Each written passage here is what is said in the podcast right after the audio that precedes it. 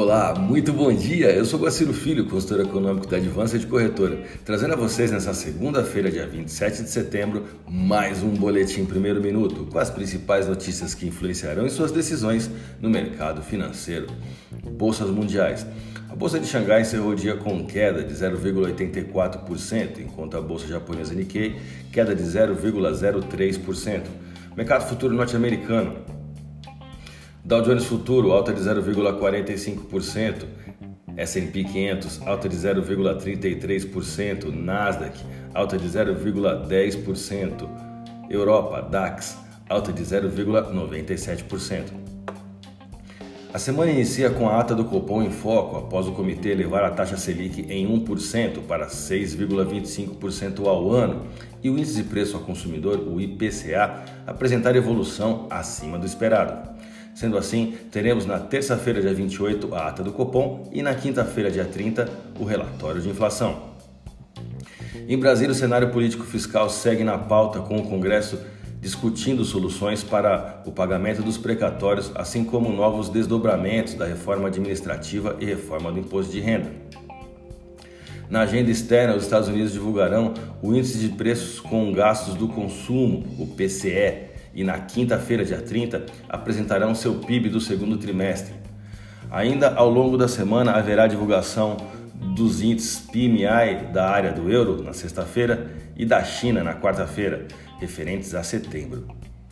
Diante do risco de uma elevação de juros nos Estados Unidos e, consequentemente, o efeito em cadeia quanto à política monetária de vários outros países, o dólar tem muitos motivos para se manter em postura de aversão a risco, a semana sugere cautela.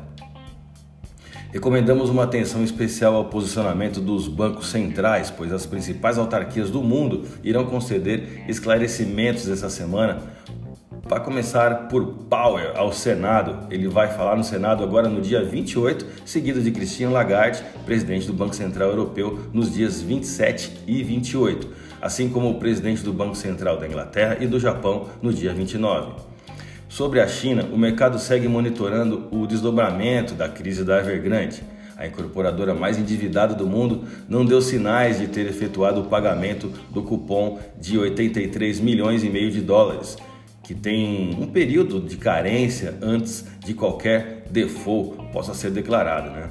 O que afetou os mercados na última sexta-feira e deve seguir no radar dos investidores durante essa semana. Atenção também às eleições da Alemanha, que indicam que os resultados preliminares da manhã de segunda-feira mostraram que o Partido Social Democrata de centro-esquerda obteve 25,8% dos votos, enquanto o bloco de direita da União Democrata Cristã e União Social Cristã de Angela Merkel obteve 24,1% dos votos, de acordo com os primeiros resultados. A eleição é significativa porque anuncia a saída de Angela Merkel, que quase uh, se assim está no momento de sair do governo definitivamente, né, após 16 anos. É uma mudança bem significativa para a Alemanha, principal economia da zona do euro. Vamos aos gráficos? Eu vou começar pelo dólar.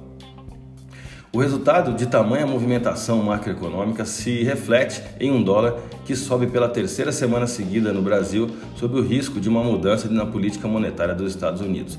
O pullback, que ocorreu na sexta-feira, dia 24, na resistência de 5,3349, pode se consolidar com um rompimento nessa semana que visaria uma corrida rumo à próxima resistência em 5,4533.